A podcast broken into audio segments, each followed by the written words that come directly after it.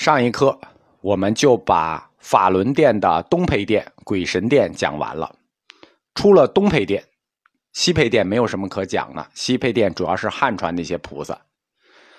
穿过法轮殿和班禅楼的夹道，这个道很窄，就到了一片广场。这片广场的北部是雍和宫最高的建筑万福阁，夹在万福阁和法轮殿之间的这片广场叫法会广场。专门搞法会的，在雍和宫整个建筑群里头有三个广场。第一个，一进门的停车场，那叫宝方院广场，啊，现在停车了。第二个是在雍和门和昭泰门之间的，叫雍和门门院一般是在这里组织法事，比如金刚驱魔舞啊，就是给老百姓看的。而内部的呢，就是法轮殿到万福阁之间的这个广场呢，叫法会广场。组织法会的这个广场是雍和宫建筑群内面积最大的一片广场，应该叫广场的，应该是只有这一块。雍和宫的法会一般都是在这片广场上举行的。法会呢是佛教一种古老的而又重要的宗教仪式。法会这种形式，它起源于世尊本人，就是释迦牟尼本人。释迦牟尼成道以后呢。外道们就企图阻止他成佛，就制造了各种事端。于是，在火龙年，就是公元前五百一十一年正月一日到十五号这半个月，世尊在指原精舍以神力击败了六师外道和追随者。为了纪念这次胜利，佛教就创立了大供养法会。此后，法会这种大规模的佛教宗教仪式就被正式确定下来了，但不是谁都能组织的啊！能组织法会这种仪式的，都是大宗师级的人物。当年，格鲁派的创始人宗喀巴大师，他仿照古印度的这个大供养法会的仪式，就是按照这个仪轨，在拉萨举行了数万人参加的大祈愿法会。就是仿照世尊的大供养法会，在拉萨干了大祈愿法会。这个法会呢，史书上评价有四个词，我们就按按这文文言说啊。这个法会的意义叫开启了藏传佛教戒律大改革的序幕，奠定了宗喀巴大师的宗教威望，巩固了黄教在宗教改革中的成果，确立了格鲁派作为藏传佛教领袖教派的地位。对吧？就是四个词：开启了、奠定了、巩固了、确立了。这跟中央文件差不多，就是基本上这个意思明白。就是说，这大祈愿法会的意义非常重大，它确立了格鲁派的领袖地位，奠定了宗喀巴大师的宗教领袖的威望，取得了宗教改革的成果，哎，诸如此类。然后就拉开序幕。这这是雍和宫仿照拉萨的这个大祈愿法会仪式。就在火虎年，就是公元一千七百四十六年的二月，首次举办了雍和宫大祈愿法会，就是仿照宗喀巴大师的那个大祈愿法会，干了一个雍和宫大祈愿法会。此后，在雍和宫举办大祈愿法会就成为了定制，而且这个法会广场它要干很多法会。经过两百多年的发展呢，在雍和宫内就形成了固定的。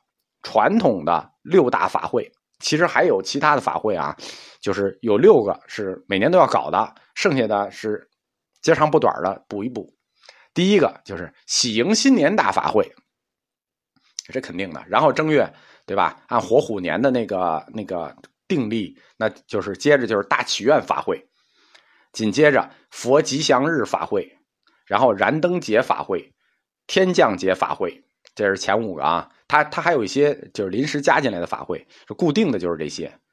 还有一个是结合汉地习俗的法会，叫关公节法会。哎，这个藏传寺庙里为什么要有一个关公节法会呢？这个就得说这个关羽的人物属性，就是我们说神格，他的神格是什么呢？关羽的人物属性，我们中文用四个字概括，叫忠孝节义，对吧？关云长、关二哥，忠孝节义。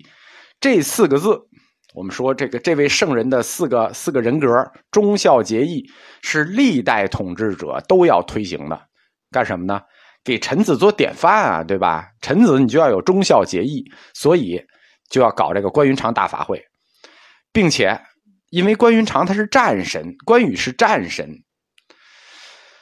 这个法会广场西侧是雅木达嘎楼，东侧是赵佛楼。这个西侧雅木达嘎楼实际就是藏传的战神楼。雅木达嘎里头供奉的是大威德金刚，但是大威德金刚呢？它是有战神神格的，它主管降服。我们讲过啊，大威德金刚，他在印度教里头，他和战神大黑天是一个人，叫死亡大威德。但是到了藏传佛教给分开了，但是他仍然具有战神神格。所以，在这个广场的西侧雅木达嘎楼供的达维德金刚就是战神，然后这个楼里同时也供奉着关羽。因此，每年在这个广场要举行关云长法会，就关羽法会。清政府每年要向战神做祈祷，或者是有战胜回来要向战神还愿，祭祀战神。每次都是一次就祭祀两个，对吧？要祭祀关公，要祭祀大威德，就是他们祭祀战神是同时祭两个。我们我们汉传的战神他也祭祀。在关公节法会之后呢，还有一个关羽磨刀日啊，每年那天下不下雨，下雨就磨刀，关羽要磨刀，也要做相应的法事。我们说雍和宫，这叫法会广场，除了举办法会之外，还有一些法事。最有名的法师叫做跳布扎，民间可能就叫跳大神，俗称打鬼。这个活动呢，每年会在雍和宫门院举行。